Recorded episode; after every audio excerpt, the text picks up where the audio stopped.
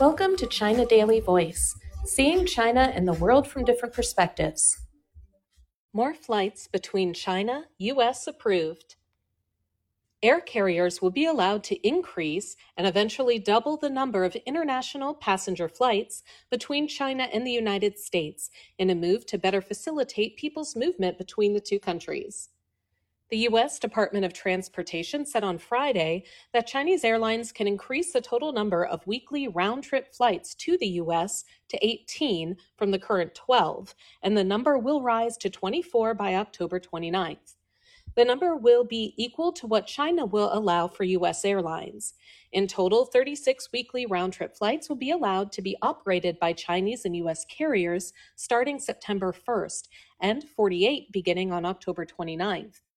In an application filed last week with the U.S. Department, Air China noted that it is requesting permission to add a new weekly flight between Beijing and Los Angeles. China Eastern said it seeks to add a new weekly flight between Shanghai and Los Angeles. Currently, Air China, China Eastern, China Southern, and Xiamen Airlines provide scheduled flight service to the U.S. Their U.S. counterparts, United Airlines, American Airlines, and Delta Airlines, operate passenger flights to China. In May, the U.S. Department announced that the number of direct flights between the two countries would rise to 12 per week, the first increase in three years, to match the number of flights operated by Chinese carriers. As a result, a total of 24 round trip flights now operate each week. As of the end of June, the total number of international flights to and from China was 3,368 per week, about 44% of the volume before the COVID 19 pandemic, according to the Civil Aviation Administration of China. Earlier this year, the administration estimated that if the market recovers well, the number of international flights to and from China is expected to reach about 75% of the pre COVID level by the end of the year. More positive signals have been seen recently. Last week, China announced the resumption of group tours to another 78 countries, including the US, the United Kingdom, Japan, and Australia. Last month, a meeting of the Political Bureau of the Communist Party of China Central Committee called for increasing international flights in the second half of this year. In June, Foreign Ministry spokeswoman Mao Ning said that China stands ready to work with the U.S. to increase flights with flexibility and pragmatism after U.S. Secretary of State Antony Blinken visited Beijing.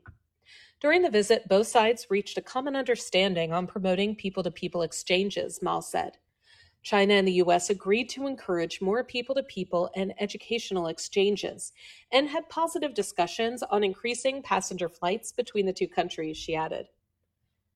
The number of international flights to and from China had been reduced due to disruptions caused by COVID 19. Since 2020, U.S. carriers began to suspend scheduled passenger flights to China.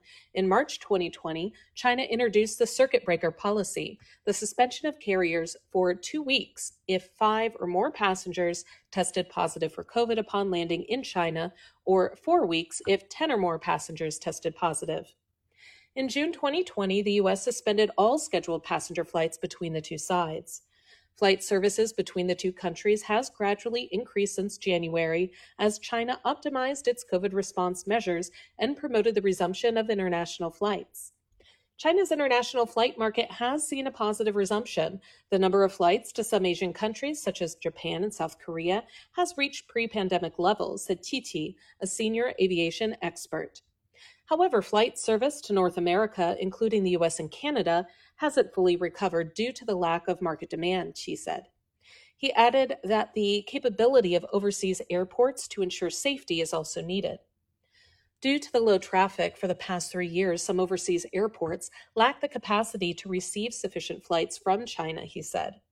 Shedding further light on why the recovery is not as good as expected, Li Xiaojin, a professor of aviation economics at Civil Aviation University in Tianjin, said some countries required equal civil aviation rights, such as the US, and some countries are still recovering from the impact of COVID 19 with less demand for international travel.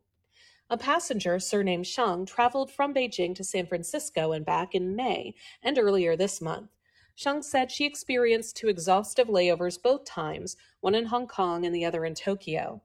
In May, the trip from Beijing to Hong Kong was severely delayed, and Xiang missed the second flight. Though the most recent flight departed on time, it was still tiresome for her to travel 20 hours with her six year old daughter. Xiang said she was glad to see that more choices will be available. I'm looking forward to more direct flights, she added. That's all for today. This is Stephanie, and for more news and analysis, buy the paper. Until next time.